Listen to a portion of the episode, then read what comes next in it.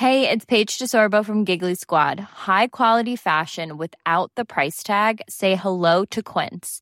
I'm snagging high-end essentials like cozy cashmere sweaters, sleek leather jackets, fine jewelry, and so much more. With Quince being 50 to 80% less than similar brands. And they partner with factories that prioritize safe, ethical, and responsible manufacturing. I love that. Luxury quality within reach. Go to quince.com slash style to get free shipping and 365 day returns on your next order. Quince.com slash style. Heraldo Podcast, un lugar para tus oídos. Esto es Primera Plana de El Heraldo de México. Sigue nuestro podcast en Spotify para estar al día con las noticias más importantes.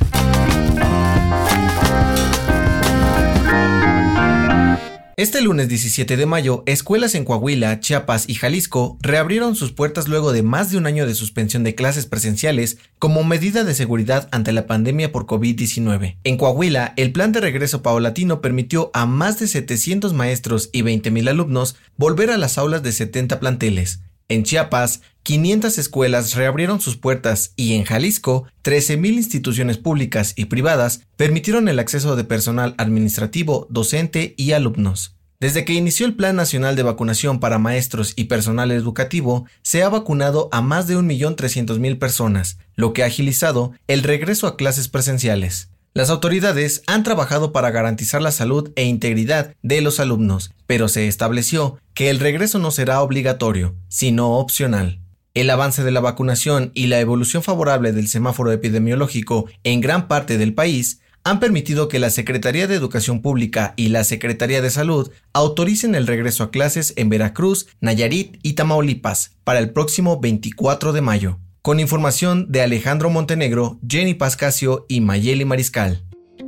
El juez Juan Pablo Gómez suspendió por tiempo indefinido la aplicación de la reforma a la ley de hidrocarburos, aprobada por el Senado el pasado 22 de abril, el juez consideró que la reforma impulsada por el presidente Andrés Manuel López Obrador otorgará a Pemex una ventaja competitiva y promueve regresar al monopolio que tenían antes de la reforma energética del 2013. La suspensión tendrá efectos generales, por lo que favorecerá a las empresas que no estuvieron de acuerdo con los cambios desde un principio. Con información de Diana Martínez.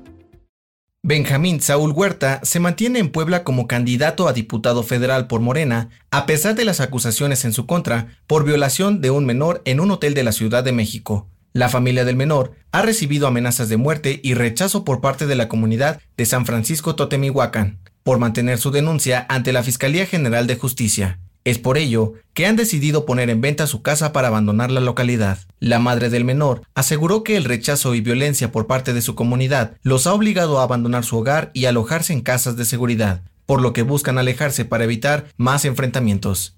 Con información de Almaquio García. En otras noticias, el INEGI dio a conocer que la tasa de desempleo en México subió 4.4% en el primer trimestre del 2021. Más de un millón de personas perdieron sus trabajos debido a la pandemia.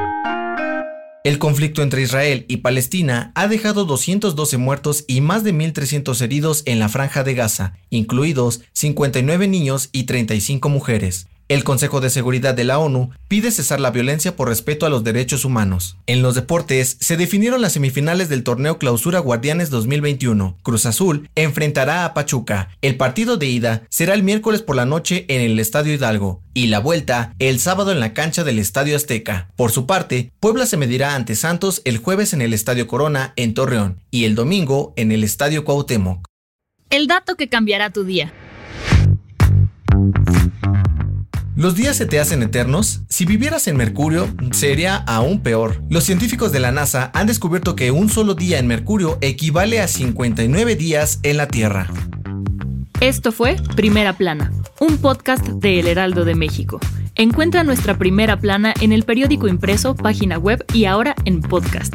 El guion es de José Luis Ramírez, diseño de audio de Federico Baños, la voz es de José Luis Mata y la producción de María José Serrano. Hasta mañana. Síguenos en Twitter, arroba Heraldo de México, Instagram, arroba El Heraldo de México y encuéntranos en Facebook y YouTube como El Heraldo de México.